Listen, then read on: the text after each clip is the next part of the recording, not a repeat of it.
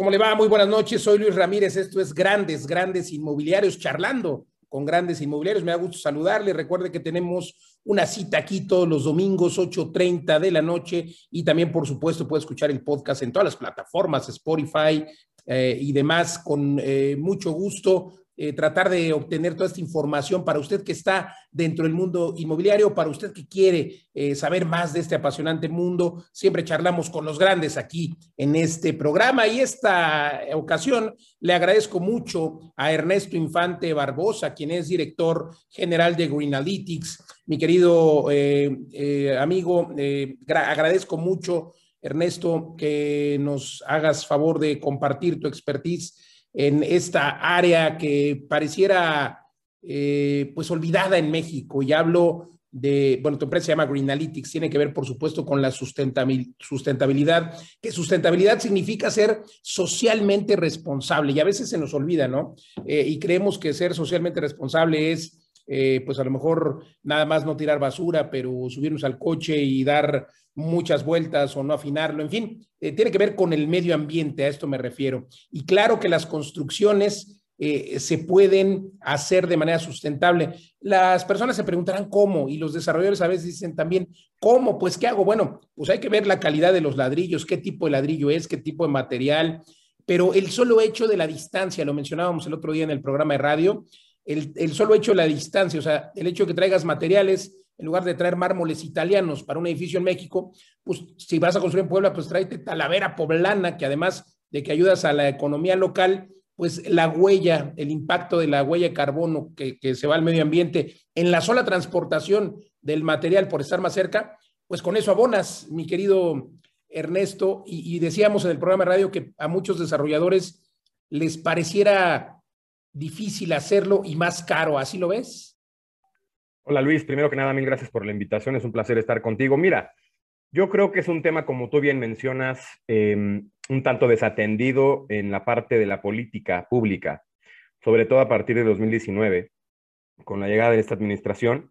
Hay que decirlo con todas sus letras. México es un país pionero, Luis, en materia de regulación y leyes generales de cambio climático. Fuimos el segundo país del mundo después de Alemania, en tener una ley, eh, y por ahí pegaditos con Reino Unido, en donde no solamente es aplicar a Semarnat una serie de lineamientos para proyectos, sino también instrumentos económicos, como un impuesto al carbono, un sistema de comercio de emisiones, el que se impulsaran áreas estratégicas ya identificadas por el INEC, que es el, digamos, el tanque estratégico de pensamiento de Semarnat, en donde ya sabemos, Luis, en dónde tenemos que pegarle para mitigar emisiones y tener una economía más baja en carbono, que básicamente en este país, como en la mayoría de la región latinoamericana, países en crecimiento y con mucha población creciente y construyendo mucha infraestructura, es transporte, edificaciones en general y energía.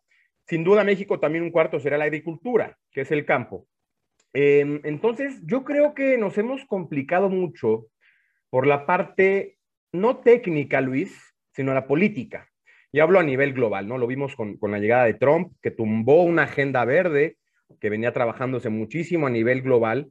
Y ahora con la llegada de Biden se ha revolucionado. Entonces yo creo que esas son buenas noticias para México por el lado de la política supranacional y por lo que nos brindan acuerdos internacionales de cooperación como el TEMEC, donde tendremos que alinearnos y no vamos a tener broncas y sanciones como ya estamos viendo que está pasando.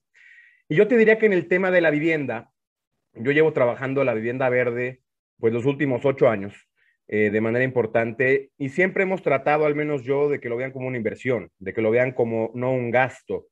Y sí hay problemáticas importantes en tanto no tenemos una política pública clara, una regulación, regulación sostenida que se ejecute de manera clara, porque las cadenas de valor no van a estar ahí. Es decir, como tú bien mencionas, no vamos a tener las tecnologías apropiadas o la tecnología que me indica una certificación o un simulador va a estar muy lejos y la huella de carbono del ciclo de vida va a ser importante. No tiene sentido importar las ventanas de España si aquí tenemos cómo traer más bien la manufactura, que se desarrolle este mercado nacional. Entonces yo creo que estamos en ese punto en muchos de los sectores de la economía en donde no hemos dado el brinco tecnológico. Y como siempre hemos padecido, seguimos importando tecnología, lo que encarece sin duda. Y también me pongo en los zapatos de oferentes y desarrolladores y cuando no tengo regulación clara, no tengo una demanda sensible tampoco, porque la demanda es muy dormida, no exigimos mejores materiales, mejores aislamientos, mejores ventanas, nos importa ubicación y que esté bonita la arquitectura. Entonces, la demanda es poco sensible y el oferente eh, trae complicaciones de incertidumbres que ya conocemos. Entonces, busca maximizar los márgenes. Y se hace pato, digámoslo así, ¿o no? Y, y, ahí ya estamos en un mercado y en una situación, Luis, de un círculo vicioso que yo siempre he llamado que estamos dormidos, ¿no?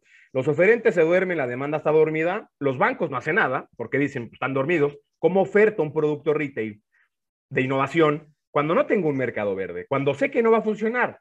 Cuando lanzamos EcoCasa, que me tocó hacer el diseño y la implementación en 2013, recordarás que tuvimos una crisis inmobiliaria importante en este país por el lado de la oferta, con la aplicación de los polígonos de contención urbana, que limitaban a las desarrolladoras a seguir construyendo fuera de estos polígonos, principalmente las más grandes en ese entonces, eh, quebraron. Y Ecocasa se convirtió en un modelo de mm, salvavidas para muchos desarrolladores por la tasa de interés tan subsidiada que tenía. Sí, pero gracias a, que era precisamente ecológica y traía financiamiento de bancos alemanes y demás. Recuerdo, subsidios, exactamente. Eh, la verdad es que increíble y es aquí donde el desarrollador, eh, digo yo, caramba, pues que no se dan cuenta de eso, muchos lo aprovecharon eh, y fue un, ganó premios incluso internacionales, esta, esta Ecocasa, recuerdo haber entrevistado en el Sexenio, donde Paloma Silva era la, eh, director de la CONAVI, hablamos varias veces de esto y la verdad es de que, bueno, qué bueno que tú pudiste participar y que, y que sin duda, pues es el referente, me parece, en México y en Latinoamérica, el referente de que la sustentabilidad es viable y en casas económicas. Ojo, pudiera uno decir, oye, es que las certificaciones LEED, por ejemplo, son solo para grandes edificios que valen millones. No, aquí está el ejemplo, cuéntanos más. Mira, yo creo que es bien interesante tu punto, porque siempre hay que ver una escalabilidad como si fuera una escalerita de potencialidades, ¿no? No podemos equipar una vivienda LEED con viviendas económicas en García Nuevo León. Eh, LEED es un modelo para vivienda residencial plus que sin duda puede caminar, hay que ver cómo se puede lograr. Es muy complicado todavía en este país, sobre, todo por el tema de tecnologías. Pero en Ecocasa, ¿qué hicimos, Luis? Maquinar un mapeo, incluidas las encuestas nacionales de ingreso-gasto de los hogares, en donde sabíamos que muchas familias de nuestro país, Luis, yo creo que este es el foco importante, padecen de pobreza y seguridad energética. Es decir, jamás en su vida económica van a tener posibilidades de comprar un aire acondicionado. ¿Y qué, se, qué estábamos ofertando en 2012? Y creo que ahora volvimos a lo mismo. Casas en Mexicali, sin aislamiento térmico, que la casa está a 80 grados centígrados dentro de la vivienda. Entonces, ¿qué hacía Ecocasa? ¿Y qué hace Ecocasa? Porque está vigente. Aislar la vivienda, equipar con ventiladores de techo, meter arquitectura bioclimática con ventilación cruzada, porque sabemos que esas familias van a tener posibilidades de una ventilación artificial y darles al menos el mayor confort posible. Pero dentro de ese marco de posibilidades que sabemos que no vamos a desperfilar una hipoteca de un comprador de quizás 10 a 15 UMAS, ¿no? Viviendas de 15 mil, 25 mil dólares. Entonces, sí hay que ser muy inteligentes, y fue lo que hicimos en Ecocasa. Y cuando llegaban proyectos más caros, de viviendas de 2 millones, 2 millones y medio, ah, bueno, dependiendo de la zona climática, le podemos equipar mucho mejor, ¿no? Mucho mejores losas, aislamientos térmicos en muros, mejores ventanas, si había posibilidades de un aire acondicionado, un aire acondicionado. ¿Y por qué te digo esto, Luis? Porque estamos en un país subdesarrollado, donde cualquier simulación energética que analizábamos en 2012 asumía que todas las casas tenían aire acondicionado. Y eso es totalmente falso. Tristemente en este país, poca gente tiene posibilidades Imagínate además que incentiváramos colocar aire acondicionado en familias que no tienen ni para pagar poner un refri. Son familias ya deja, tú, ya deja tú poner el aire acondicionado, ponlo, ahora págalo, ¿no? Exacto, ¿no? Los, los, ahorros operativos son los que tendrían que ser los relevantes en este marco. Yo creo que Cocasa, por ejemplo, en familias de muy bajos ingresos, fue muy relevante para el confort en zonas de clima muy extremo y muy tangible económicamente en zonas templadas donde instalamos siempre calentamiento solar de agua de alta tecnología que ahí sí les ahorras hasta el 80% del gasto operativo mensual de consumos de gas, ¿no? Eh, sin duda, cuando llegaban proyectos que sí logramos incorporar multifamily de este tipo de modelos de vivienda City Towers o Big Grands u otro tipo, obviamente ahí ya la escala es otra. Le puedes incorporar muchísima, muchísimos más aspectos más allá de los departamentos per se. Oye, tienes albercas, tienes aire acondicionado, tienes gimnasios, necesitas mucha energía renovable, necesitas áreas comunes que tengan paneles solares, es decir, ya la escala es otra, ya se convierte en un acordeón de posibilidades, ¿no? Pero, es que es tan sencillo, perdón, eh, lo, haces parecer sencillo y yo lo veo sencillo. Eh, también yo, eh, nosotros en nuestra experiencia como desarrolladores, caramba, es que es solamente aplicar, por ejemplo, estos muros que además te puede salir muchísimo más económico tener este tipo de muros o tabla roca que es termo, termoacústica, que da confort, que hace que sean, o las alturas, la pura orientación de los edificios tiene que ver, esto los arquitectos juegan un papel importante, pero es que a los desarrolladores a lo mejor no les queda claro que además es un argumento de venta. ¿A qué me refiero? Oye, cómprame este edificio, cómprame esta casa, cómprame este departamento, en el que además, eh, si te pongo paneles solares, pues vas a pagar menos luz o nunca vas a pagar luz o vas a pagar muy poco de agua. Como tú lo decías, el calentamiento del agua va a ser muy, muy barato gracias a esto y esto. Es, un argumento de venta. Yo creo que, que eh, sí tenemos una demanda dormida, como tú bien lo refieres, o sea, los consumidores no lo exigen, pero caray, es que eh, debería ser un argumento de venta, ¿no? ¿A quién no le gustaría comprar una, casa, un departamento en el que pagaras muy poca luz o nada de luz, igualmente agua, y hay tantas técnicas que no son caras? ¿Cómo lo ves? Y ahí yo tengo un caso muy interesante. Fíjate que en Ecocasa logramos hacer desde la vivienda más económica y chiquita de interés social hasta la más alta, eficiente energéticamente dentro del modelo de la economía de ingreso medio, que son las casas pasivas. Nosotros en, Sociedad Hipotecaria Federal en aquel tiempo hicimos mucha alianza con el gobierno alemán, tanto con su banco de fomento como con su agencia de cooperación. Y hay un instituto privado de investigación y desarrollo en estos aspectos que es el Passive House Institute. Estos señores, que son no ingenieros ni arquitectos, son matemáticos y actuarios, desarrollaron, desarrollaron algoritmos para que la casa estuviera a 25 grados todo el año pero pensando en Alemania y Austria, que son realmente dos zonas climáticas. Ahí tienes mucho invierno, poco calor. Cuando llegaron, y cuando llegaron a México, imagínate, híjole, ¿cómo le hago con la humedad del Caribe? Ups, está muy raro tu zona de Baja y de Sinaloa. Se complicó mucho el aspecto de análisis. Logramos hacer una herramienta alemanizada, pero tropicalizada a México. Y logramos pilotear vivienda pasiva, Luis, que fue un reto inmenso logramos desarrollar cinco proyectos de viviendas que se vendieron alrededor de 3 millones de pesos, con un interesantísimo análisis de un prototipo base a un prototipo pasivo donde había una inversión promedio de unos 30 mil dólares por unidad en equipamiento tecnológico, desde los muros, las ventanas, ventilación, entre otros. Te puedo decir que Nogales fue uno de los que más me gustó por la zona, porque ahí tienes 50 grados en verano, bajo cero en invierno, consumen mucha electricidad. Hicimos un ejercicio muy interesante en el piloto, donde esta vivienda sí logró ese estándar pasivo certificado de estar dentro del rango 25 grados todo el año, sin la necesidad de un consumo importante de energía, un ahorro de hasta el 90% de eficiencia energética. Cuando lanzamos la propuesta de venta, la gente decía, pero ¿por qué mi casa más cara y la de al lado es igualita? Bueno, es que mira, hay unos aspectos tecnológicos que te van a beneficiar en estos rollos de eficiencia energética, vas a tener ahorro operativo, tienes mejores muros, mejor acústica, tienes triple ventana, esa tiene una ventana de 6 milímetros, tú tienes triple ventana. Ah, ok. Va sensibilizando, hicimos manuales y toda una tarea importantísima. Bueno, se sobrevendieron, se vendieron muy bien, pero creo que aquí el reto, Luis, y creo que a veces muchas veces perdemos de vista, es cómo estamos valuando los activos. Cuando nosotros queríamos lanzar el crédito puente, el valuador valuó igualita la vivienda prototipo normal gris y la pasiva.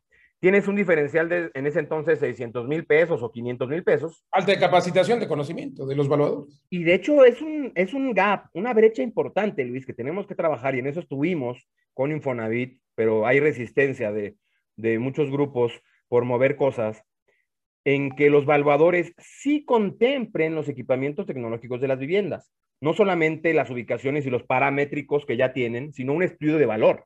Es decir, no es lo mismo la, muñeca sin aretes que con aretes, o el carrito sin el vagón que con el vagón. Entonces tuvimos que hacer un estudio de valor. Imagínate que el desarrollador nos decía, es que no me puedo capitalizar si no me das el puente por el monto total. El evaluador, ¿no? el evaluador me lo quiere dar a la mitad, ¿no? Exactamente. Entonces, hicimos una reforma, Luis. Yo te podría decir que en México hicimos la primera reforma a una unidad de evaluación, que afortunadamente sí, pues mandata eh, a las unidades de evaluación en este país. Había manera de agarrar el sartén por el mango y exigir un estudio de valor que le permitiera al banco apalancar a este desarrollador lo suficientemente para que no se descapitalizara al monto real de la vivienda. Y se quedó como un piloto, Luis, te lo diría hasta de cómo tenemos que evaluar las viviendas, porque tenemos un grave tema en lo que tú bien comentas del incentivo que tendría un desarrollador a hacer cosas diferentes si la evaluación no se lo va a representar y el demandante que compra dice, me da igual, quiero la misma casa, ponme otro cuarto, no me importa tu eficiencia energética, ¿no? Este, entonces, muy interesante el tema en sus, en sus aristas y complejidades, pero creo que el tema de la evaluación de activos, no solamente en edificaciones, en general con los temas verdes y tecnológicos de, de despunte, son un reto en la migración de cómo hacemos las cosas, ¿no? Este, estas viviendas, por supuesto, tenían un subsidio, a diferencia de una tasa de interés en el crédito, era un subsidio de transferencia de efectivo al desarrollador de hasta el 70% de esos 25, 30 mil dólares que te platico. Entonces, básicamente a la gente, ¿cómo se lo vendíamos? Estás teniendo una casa con 70% de descuento. Te costaría tanto y tu ahorro operativo en el tiempo es tanto y, tu inversión la recuperarías en tanto. Se sobrevendieron. Eh, fue una empresa muy bonita que está en Sonora, muy bien hecha, que no solamente las viviendas, sino urbaniza muy bien. Si se pueden decir nombres, los digo, pero son las empresas. adelante, adelante. Son las empresas con las que se puede trabajar e innovar, que están viendo más allá del profit per se de esta rentabilidad, que sin duda hay rentabilidad, y que dejaron proyectos muy bonitos que la gente ya los exige. Oye, igual y no alcanzo un pasivo porque ya no tengo el apoyo que tuve, pero te alcanzo algo similar porque ya sé cómo está la proveeduría, ya se capacitó mi equipo técnico en cómo aislar ese tipo de muros, en cómo instalar ese tipo de marcos de doble o triple ventana, etcétera, ¿no? Sí, totalmente de acuerdo, interesantísimo y claro que podemos decir nombres, al contrario, reconocimiento de estas empresas. Tuve oportunidad de conocer algunas de estas ecocasas, eh, no recuerdo dónde, me parece que sí fue en Sonora, en Sinaloa, eh, la verdad es interesantísimo y bueno, al final, eh, pues también impacta en la calidad de vida de las personas, ¿no? Y aquí, bueno, creo que pues ha habido un impacto tremendo de esta falta de subsidio del gobierno federal para ello, pero eh, sin duda hay, y, creo que es aquí en donde también hay un valor agregado para los desarrolladores que implementen esto. me refiero a los créditos verdes, ¿cómo podrían acceder los desarrolladores a estos, a estos créditos y, y de dónde provienen? Mira, yo te diría que hoy en el mercado anaquel, a la vista hoy en ventanillas, en Ecocasa dejamos un portafolio de cuatro operaciones a amortizar hasta el 2025 al 30, en diferente momento, en donde los desarrolladores pueden obtener crédito a la construcción con hasta 265 puntos base de descuento. Esto se puede ver en dos vías, directamente con Sociedad Hipotecaria Federal en una línea de crédito en primer piso disfrazado vía fideicomiso. Serían tickets grandes, líneas de crédito de al menos 500 millones, para arriba, si no es que han cambiado la regla de operación. Y también vía esquemas banca de nicho comercial o sofomes de banca de nicho comercial de vivienda, donde puedan ir solamente las bancas o sindicadas con Sociedad Hipotecaria Federal. Generalmente los sindicados funcionan muy bien porque logramos subsidiar más a Ecocasa a un banco. Te hablo de BIM, ABC, Metro Financiera, con creces, eh, uniones de crédito diversas, eh, crédito para ti, Obviamente hay un margencito que hay que ser cuidadosos de que el banco sí traslade ese beneficio a las viviendas. Entonces está Ecocasa ahí, eh, listo para utilizarse. Lo que se requiere es tener un proyecto que se pueda analizar, donde puedan tener la certificación y las cualidades que el programa exige, que es al menos un 20% de mitigación de emisiones de CO2, es decir, que tenga eficiencia energética y mejores componentes de envolvente en la vivienda, y en Ecocasa incluí yo una herramienta que es muy relevante, Luis, que es la del entorno, que también está vigente y está en el roof y la pueden simular quien tenga una clave de acceso al roof más más, que cada desarrollador la tiene porque tiene que registrar oferta si es que es ofertada públicamente. Eh, con el centroide del proyecto, la herramienta que se llama herramienta de evaluación en torno a la vivienda, que la desarrollamos con el Centro Mario Molina, te evalúa las capas de suelo, las cualidades del desarrollo, es decir, tiene servicios, no tiene servicios, está en polígonos o no, tiene vivienda abandonada, empleo, carga las encuestas del INEGI. Entonces da muy buen análisis de qué tan bien o mal está el proyecto y además te dice cuáles serían las emisiones y costes por transporte de esas familias al centro de la ciudad. Es decir, no queremos ecocasas muy alejadas del centro que estén emitiendo tanto en transporte. Y además por el tema de no hacer. Sería, un absurdo, ¿no? Exactamente. Entonces nos, salimos de la casita, ¿no? Este, yo te diría que Cocasa está listo, vigente, acérquense con los bancos de nicho. Nosotros igualmente les podemos apoyar. Creo que hay muy mala comunicación, el banco se debe estar reconstruyendo, pero los recursos están ahí, blandos, eh, listos y a la mano. Ecocasa ha colocado casi 20 mil millones de pesos desde que nace. O sea, ha sido muy importante en impactar eh, a desarrolladores que quieran hacer las cosas mejor. Y yo creo que, como siempre yo decía, no se esperen a que mañana llegue la CONUE con un gobierno que sí exija a través de la CONAVI y la SEDATO una norma como la NOM 020 que básicamente les ponga contra la pared si no han hecho algún análisis o estudios o revisiones importantes en cómo están desarrollando sus proyectos, ¿no? No solo las casas, sino todo el proyecto per se. Entonces, yo creo que los recursos están ahí, Luis. Hablando de vivienda, 100%. Y yo te diría que en el marco del mercado inmobiliario, pues ya el tema de inversiones institucionales, de todo lo que se está viendo en el alineamiento de inversionistas hacia criterios ASG, donde los gestores de activos tendrán que estar exigiendo este tipo de revisiones, pues cada vez más las empresas importantes de hospitality, centros comerciales, parques industriales, van a tener que estar certificando sus proyectos. Principalmente en México se operan mucho las certificaciones tipo LEED para hoteles, corporativos y parques industriales. Y hay otra muy relevante que es mucho más económica y que alcanza los criterios que exigen las líneas base de taxonomía de esto, que es Edge, que es una herramienta que lidera el IFC del Banco Mundial, que también está subsidiada, es un software gratuito y es gratuito porque tiene fondos perdidos, grants del gobierno suizo, donde también la gente puede simular sus proyectos de manera gratuita. Eh, cualquier arquitecto o ingeniero puede entrar a, simular cómo está su proyecto. Y es una certificación que se etiqueta como cualquier otra para alcanzar un etiquetado de un activo que pudiera ser una emisión verde al mercado de capitales. Hoy por hoy, por ejemplo, Ecocasa, también logramos que esté como parte de esta taxonomía que se permite pueda acceder al mercado de capitales con su etiqueta. CADU, la emisión de bono verde que lanzó el año pasado, se realizó con certificados de Cocasa. Yo creo que hay que sentirnos muy orgullosos de que México tiene una certificación local, sí alemanizada, pero desarrollada en México, eh, que alcanza esos estándares, ¿no? Y, con todo el reconocimiento ¿no? De, del mundo y de Latinoamérica, el posicionamiento, como tú dijiste al inicio de esta charla, eh, pues somos pioneros, irónicamente, y digo irónicamente porque señores desarrolladores, ahí están las herramientas, ahí está la plataforma Edge, que suena increíble, que es gratis, y sobre todo hay todos estos incentivos, de verdad, caray, eh, ¿qué están esperando? Ojalá que pueda haber más desarrolladores que tengamos esta conciencia de sustentabilidad, porque eh, de verdad tiene que ver eh, con el futuro, sí, del planeta, pero también eh, de, la humanidad, ¿no? efectivamente, creo que hay que decirlo con todas sus letras, no es un cuento chino, como decía por ahí el presidente Trump en, en algún tiempo. Quisiera, para finalizar ya esta parte, la penúltima pregunta, y regresar al tema de los beneficios, ¿no? Porque al final esto incide en beneficios para los desarrolladores. Justo ha habido un cambio en la ley de las AFORES que precisamente, eh, digamos que, incentiva a que eh, estas inversiones de, las AFORES que siempre van al portafolio inmobiliario, eh, pues se inviertan en, proyectos verdes. digo, caray, a todas luces hay muchos beneficios para los desarrolladores verdes. Hoy las fibras mayormente están captando estos beneficios. Cuéntanos un poco, por favor. Con, gusto, Luis. Mira, eh, sin duda, el tema de la regulación de la CONSAR viene desde hace 10 años, em, de un marco que nace en Naciones Unidas en 2006, que son los principios de inversión responsable, un poquito cómo ir generando em, líneas de trabajo, listas de exclusión y lineamientos suaves, voluntarios, de cómo debería irse moviendo la inversión de impacto y responsable hacia eh, activos más sostenibles y actividades económicas más sostenibles. El 2018 revoluciona esta regulación ya con un llamado a que se pongan las pilas porque en, años siguientes va a exigirse ya el reporteo y que la gestión de riesgos de medio ambiente y clima se reflejen en los activos que eligen para sus portafolios.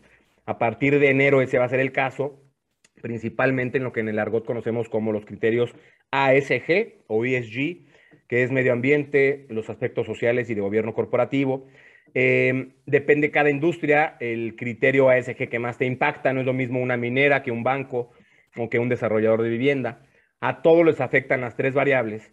Y tenemos empresas calificadoras que están todos los días evaluando estas empresas. Es decir, si una empresa minera en México considera que hace bien las cosas, pues no sabemos porque habrá una empresa calificadora que está todos los días en data mining analizando periódicos regionales de la ranchería para analizar si hubo un derrame, si hubo un accidente, si hubo un derrumbe, o si hay algún tema reputacional, o si hay actos de corrupción, como ha pasado con muchas tiendas retail en, algunas ciudades que hay corrupción para comprar terrenos, y se ven reflejadas en las calificaciones.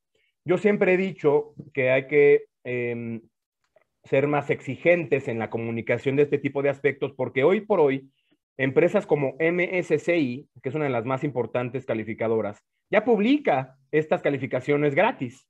Y uno se puede meter y ver todas las empresas públicas listadas en México, qué score tienen. Y no, y no nos va muy bien. Y quizás son aspectos que por valores de cada uno podríamos considerar en qué inversiones hacemos, ¿no? Em, esto va ligado, Luis, al tema de la regulación y no es algo nuevo. Nosotros en México hemos desarrollado índices en la bolsa alineados a estos criterios ASG, pero de una manera muy light, de una manera muy suave y muy greenwashera. Y lo tengo que decir cómo es. Tenemos un mercado de capitales pequeñito. En el mercado financiero, y también hay que recordar, el 80% de los activos están en la banca. Es decir, ahí está el gran pedazote, incluidos los bancos públicos hipotecarios, Infonavit y Fobeste, que son bancos al final, y los bancos de desarrollo, y nos queda un pequeño pedazo donde el 16% sí son afores, ¿no? Todo lo demás es lo demás. Pero eh, no es menor ese 16% y está creciendo. Estamos creciendo en masa salarial, cada vez hay más empresas, o quisiéramos pensar que están creciendo. Es decir, este pedazo de afores va a crecer y hay que hacer las inversiones de manera inteligente, sana y sostenible. Es muy buena señal que la regulación nos indique que a partir de enero cualquier portafolio de Afore va a tener que analizar criterios y alinearse lo más que pueda a criterios ASG para evitar que tus recursos o los míos o de cualquier empleado o trabajador que aporte voluntariamente a los Afore se vayan a proyectos que podrían tener malos rendimientos o en un activo varado, como podría ser una refinería eh, u otros, y eso descalificaría que se invierta ahí ese recurso, ¿no? Eh, las calificadoras, insisto, están ahí. Yo creo que lo que viene es muy bueno y lo que las empresas deberían de estar haciendo es trabajar en sus gobiernos corporativos, en cómo están operando, porque en el momento lo que yo ya mencioné que es público, pero que nadie conoce, pero que está ahí backstage, se empieza a detonar cada vez más en estos índices más robustos, pues la gente va a empezar a discriminar. Y deberíamos de tener ya índices en la bolsa que saquen a las empresas si no estás con los mínimos estándares de calificación. Y eso incentivaría a las empresas a mejorar para subir a ese estándar, como sucede en el SP 500. Las empresas pelean por estar en ese índice, no porque tengan mejores precios, no hemos llegado a ese punto. Hoy un bono verde tiene el mismo precio que un bono tradicional vanilla, pero se sobredemanda un bono verde. Y eso genera a veces mejores calificaciones. Entonces la sobredemanda incentiva mucho. Eh, entonces, las empresas también, como tú sabrás, hoy por hoy el riesgo reputacional es súper importante. O sea, empresas han quebrado por temas reputacionales. De hecho, S&P 500 menciona que 90% de las quiebras en los últimos 20 años son por intangibles. Es decir, muchos aspectos no relacionados al rendimiento financiero. Es decir, reputacionales, tuve un accidente, no indemnicé a un empleado, tuve mal aspecto social con mis empleados, eh, impactos de cualquier tipo de corrupción, esos red flags que hemos visto muchas veces en muchas empresas, que nos mandan un marketing muy bonito, pero que no sabemos por atrás qué hay, ¿no? Entonces, yo creo que hacia allá vamos, Luis. En México lanzamos eh, eh, y creamos ya un comité de sostenibilidad dentro del marco del Consejo de Estabilidad Financiera, que es un consejo que creamos post-crisis 2008-2009, donde están todos los supervisores del sistema financiero, incluido el Banco de México y Hacienda. Ya hay tres grupos de trabajo trabajando. Esto es público y creo que a veces no ha resonado. Tenemos un grupo de trabajo trabajando con las taxonomías, es decir, cómo etiqueto verde los activos de la economía para que puedan entrar a este tipo de certificaciones o etiquetados en escalas de verde. La taxonomía per se, es decir, una línea base y qué tipo de mejoras podrían darme para que seas verde o no verde. Eso es la taxonomía. Segundo grupo, el de divulgación y reporte. ¿Cómo exijo yo a los oferentes de información, es decir, banca, empresas públicas y todos los activos, actores del sistema financiero a que reporten qué están haciendo en materia de gestión de riesgos relacionados con el clima y medio ambiente. Y tercero, ¿cómo está tu estrategia y tu gestión de estos riesgos? ¿Cómo estás internalizando sistemas de gestión de riesgos, operacionalizando con tus ejecutivos y cómo está esta cadena de valor en cuanto a lo que se está haciendo? Yo te diría que en México somos muy, muy buenos y afortunadamente contamos con un Banorte que está haciendo las cosas muy bien de manera pasos pequeños pero muy sólidos en toda esta cadena de valor, de enverdecerse, entenderlo muy bien y empezar a desarrollar ahora sí, como el huevo o la gallina, cuando la economía me vaya dando, pues yo le oferto productos, ¿no? Entonces yo sí creo, Luis, que van a venir regulaciones importantes. Ya la de CONSAR es un hecho, o sea, las AFORES ahorita andan a, a marcha forzada trabajando en esto. las inmobiliarias y las fibras, ya lo hemos visto, están sacando marcos de referencia verdes porque ya saben que van a requerir al menos una certificación tipo Edge, si son parques industriales o vivienda, hoteles o LEED. Entonces andan moviéndose en ese, en ese modelo. Este, ahí igualmente invitarles a que se asesoren bien, hay mucho oportunismo, hay muchas agencias de consultoría que les podemos apoyar, hay mucho que hacer, no gastar de más, sino internalizar conocimientos, lo que yo siempre he dicho. Véanlo como inversión en contratar gente que les pueda apoyar en el largo plazo, no contratar consultorías cada vez que tengo una ocurrencia, ¿no? Eh, entonces, yo creo que va a ser tres vías. Regulación, que va a ser a fuerza, ¿no? Poder tener los incentivos alineados, porque el mercado va a demandar eso, que básicamente va a ser ligado a la regulación. Y tres, también que la demanda cada vez más está despertando y siendo más exigente en este aspecto, y la empresa que se duerma en el camino, pues va a, va a estar fuera de la jugada. Ya lo vimos en la pandemia. Aquellas empresas, incluidos Sanborns, que no tenían ni página web, que no tenían posibilidades de retail electrónico, pues tuvo que cerrar muchas y ponerse las pilas como suburbias y todas estas, porque no estaban listas para esto. Tampoco tenían esquemas de trabajo a distancia muchas empresas. Entonces, hay que estar ya en el loop de todos estos aspectos que el ESG evalúa y que no esté ahí, queda fuera. Totalmente, querido Ernesto. Oye, súper interesante, ¿verdad? Sin duda eres un grande y por supuesto eh, hay que pedirle a las empresas, a los desarrolladores que se asesoren con empresas como la tuya, Green Analytics. ¿Cómo te encontramos? ¿Así? ¿Greenanalytics.com? Green Analytics, y sí, y los correos electrónicos es muy fácil, es contacto arroba greenanalytics.page o einfante arroba greenanalytics.page, PAGE. Tenemos página de LinkedIn, el Twitter, el Facebook, el Instagram, Greenanalytics 17. Pero bueno, ahí están los datos este, y encantados de platicar con ustedes. No se queden como esas empresas que mencionaba, Suburbia y tal, eh, no se queden verdes. Al contrario, pónganse verdes, pero para obtener estos beneficios que verdad son, son interesantes. El otro día decíamos en radio, es que estamos muy verdes en materia de sustentabilidad en México. Espero que más bien nos pongamos de verdad, pero verdes. Eh, para beneficio de todos y sobre todo con estos beneficios financieros que ya nos has desglosado de manera extraordinaria. Ernesto, yo te agradezco mucho que hayas charlado con nosotros. Tengo una última pregunta que por supuesto eh, hacemos aquí en esta sección eh, y es importante que lo sepan los emprendedores. Tenemos muchos emprendedores, muchas personas que vienen justamente a este programa por primera vez o que están en el mundo inmobiliario por primera vez y escuchan este programa. Tú eres un emprendedor, por supuesto, eres joven. ¿Qué es lo que hay que hacer? ¿Cómo lograr emprender y qué le dirías? a las personas que están pensando un emprendimiento. Que, también nos gustaría, me gustaría que me recomendaras algún libro o alguna actividad para lograr tener esa disciplina para emprender. Gracias. Pues mira, yo creo que primero que nada es eh, entender una pasión, qué te apasiona, qué te gusta, que lo hagas con placer y gusto, porque sin pasión no se hace nada. Más allá de que empieces a generar dinero y recursos e ingresos, yo creo que la pasión te va a llevar de la mano a que lo hagas con un placer y gusto y felicidad. Yo creo que ese es el primer punto importante. Segundo, hacerte de gente y equipo que sepas que es confiable, que te puede apoyar, hacerte de gente más inteligente que tú siempre en tus equipos, ser team builders. Es, poco posible que lo hagas al inicio, pero siempre puedes tener ramificaciones de maneras de trabajo en las que puedas aliarte con gente que sabes que es muy buena y muy experta en temas que son relevantes a lo que tú quieres hacer. Tener gente importante y valiosa y confiable es importantísimo. Y tercero, yo creo que es conocer muy bien tu mercado, es decir, entender las huellas de trabajo que ya has pisado y por eso quieres emprender, porque has encontrado esos eh, vacíos y áreas de oportunidad en donde tú sabes que puedes agregar un valor agregado y en donde no ves que haya un esquema público, corporativo, o lo que sea, que lo, que lo subsane. Eh, yo creo que esos son valores importantísimos en un modelo al menos del lado de consultoría y del desarrollo de mercados en donde estamos nosotros eh, metidos. Em, variaría mucho si se emprendiera en un aspecto más de ventas per se, dependería mucho del tipo de producto a ofertar, pero yo creo que todo se modela en ese sentido, ¿no? Yo creo que el emprendedor también en su esencia debe ser eh, un marketingero o un vendedor que no eligió ser vendedor ni marketing, pero al final del día eres comercial y eres una persona que te gusta vender. Yo he leído demasiadas cosas en mi vida de, lo que hago, eh, pero recientemente en el emprendedurismo sí me he metido mucho más a leer autores relacionados con el tema de emprendedurismo, de vender más y más y más, de dar mensajes adecuados a, la, población objetivo.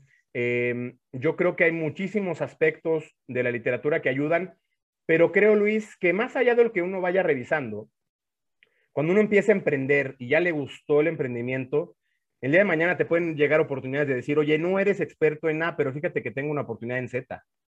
Y la vas a poder hacer, porque la vas a poder aprender de manera igual y no muy rápida, pero te abre otro aspecto y otras posibilidades de hacerlo de manera diferente. Entonces yo creo que también ahí es un tema de, de resiliencia, de paciencia, de tener mucha conciencia en que esto es lento y que también estamos viviendo etapas complicadas y complejas, pero yo creo que de las crisis hay que tomar las oportunidades em, y buscar siempre aliados, ¿no? Este, empresas amigas, contactos, siempre es muy importante las relaciones públicas en este, mar, en este mercado.